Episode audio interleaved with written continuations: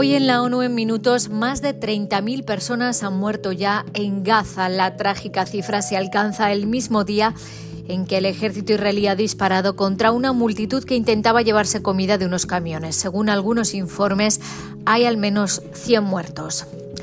El alto comisionado ha denunciado ante el Consejo de Derechos Humanos que Israel está violando el derecho internacional en Gaza. También los grupos palestinos que lanzan proyectiles indiscriminadamente.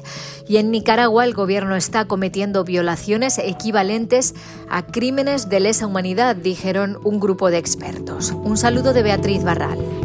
Más de 30.000 personas han muerto ya en Gaza a consecuencia de la guerra, con miles más aún sepultadas bajo los escombros y 70.000 heridos. Este jueves el ejército israelí ha disparado una multitud que ha asaltado camiones con comida. En el incidente han muerto al menos 100 palestinos. El Ministerio de Salud gazatí informó que 104 palestinos murieron y 760 resultaron heridos en las primeras horas del 29 de febrero en la carretera de Al-Rashid, al sur de la ciudad de Gaza, aunque es probable que el número real de muertos sea mayor ya que los equipos médicos no tienen recursos para responder. Miles de palestinos se congregaron alrededor de los camiones que transportaban suministros cuando presuntamente fueron alcanzados por proyectiles de artillería y disparos, según informes iniciales de los medios de comunicación que recoge la actualización diaria de la Oficina de Coordinación Humanitaria. El ejército israelí, citado por los medios, ha reconocido haber disparado y también ha dicho que la mayoría de las víctimas ocurrieron como resultado de la congestión y de atropellos de los camiones. El Ministerio de Salud gazatí también ha informado de que seis bebés han muerto ya por malnutrición y desnutrición, mientras las agencias de la ONU alertan de una inminente hambruna. El informe de OCHA recoge que la media luna roja palestina está recibiendo una media de 100 a 150 enfermos de hepatitis A en su clínica de Jabalía en el norte de Gaza. El alto comisionado para los derechos humanos ha asegurado que Israel está violando el derecho internacional con los bombardeos indiscriminados en Gaza y que el bloqueo de la franja y el uso del hambre como arma de guerra pueden constituir crímenes de guerra. Volker Turk también dijo que el lanzamiento de proyectiles y la toma de rehenes por parte de los grupos palestinos violan el derecho internacional.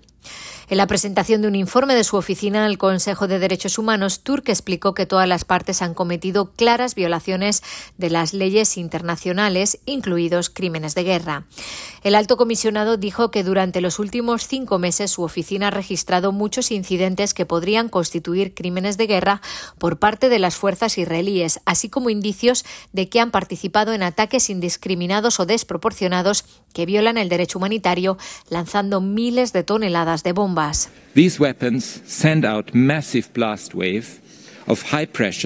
Estas armas emiten una onda expansiva masiva de alta presión que puede romper órganos internos, así como proyectiles de fragmentación y un calor tan intenso que causa quemaduras profundas y han sido utilizadas en barrios residenciales densamente poblados. En el hospital de Arish, en Egipto, el pasado noviembre, vi a niños cuya piel había sido achicharrada. Nunca voy a olvidar esto. El lanzamiento indiscriminado por parte de grupos armados palestinos de proyectiles hacia el sur de Israel y hasta Tel Aviv también viola el derecho internacional humanitario, al igual que la retención continua de los rehenes, añadía. Además, el bloqueo y el asedio impuestos a Gaza constituyen un castigo colectivo y también pueden suponer el uso del hambre como método de guerra. Ambos, cometidos intencionalmente, son crímenes de guerra, dijo Turk, que asegura que Israel sigue obstaculizando la ayuda humanitaria cuando toda la población de Gaza está en riesgo inminente de hambruna. El gobierno de Nicaragua sigue perpetrando graves violaciones sistemáticas de los derechos humanos equivalentes a crímenes de lesa humanidad por razones políticas, aseguró un grupo de expertos. Durante 2023 hubo un aumento exponencial de violaciones que buscan incapacitar cualquier tipo de oposición a largo plazo, dijeron al presentar su informe al Consejo de Derechos Humanos. Escuchamos al presidente del grupo, Jean Simón. También concluimos que el presidente Daniel Ortega la vicepresidenta Rosario Murillo y altos funcionarios del Estado identificados deben ser sometidos a investigaciones judiciales por su posible responsabilidad en los crímenes, violaciones y abusos. El informe señala que la persecución por parte del gobierno de Nicaragua de opositores reales o personas percibidas como tal se ha vuelto más sutil. Se perpetran violaciones, abusos y crímenes no solo para desmantelar los esfuerzos activos de la oposición, sino también para eliminar todas las voces críticas y disuadirlas a largo plazo. Además, la persecución se extiende más allá de las fronteras de Nicaragua al privar a los opositores de nacionalidad y persona jurídica, no facilitarles documentos oficiales o apoyo consular y otras medidas que impiden la reunificación familiar y que afectan a su capacidad de ganarse la vida y un cuarto de la población colombiana, unos 13 millones de personas, enfrenta inseguridad alimentaria frente a los 15 millones de 2022.